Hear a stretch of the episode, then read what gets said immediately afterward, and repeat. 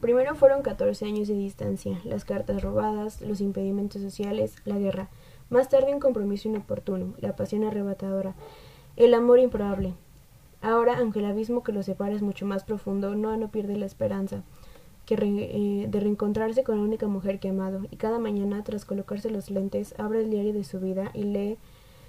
y lee todo lo que ha hecho en sus días, un camino pleno de momentos felices, y así a través de las páginas de este misterioso cuaderno descubrimos la historia de un amor que logró superar todas las barreras inimaginables y que hoy quizá pueda superar también el muro del olvido. Yo intentaré ser lo que se llama una mujercita y procuraré no ser tan tosca e indomable y cumpliré el estar siempre en otra parte. Explicó Joe convencida de que dominar su temperamento era una misión mucho más ardua de la que mantener a raya unos cuantos rebeldes sureños. Orgullo y prejuicio. A Jane Austen le cabe el honor de haber sido considerada la primera escritora de importancia y de haber sido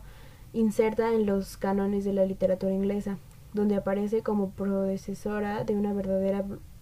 pleyade de las mujeres escritoras que dieron a la literatura británica del siglo XIX un décimo toque femenino,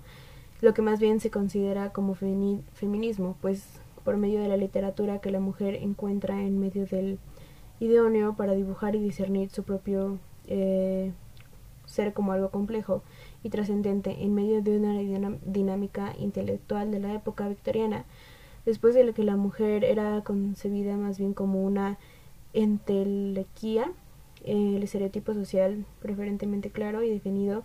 pues carente de sustancia intelectual o moral. Orgullo y prejuicio vio la luz por primera vez en 1813. Desde entonces no ha dejado de publicarse, siendo una de las novelas más conocidas de Jane Austen y sin duda una de las mejores.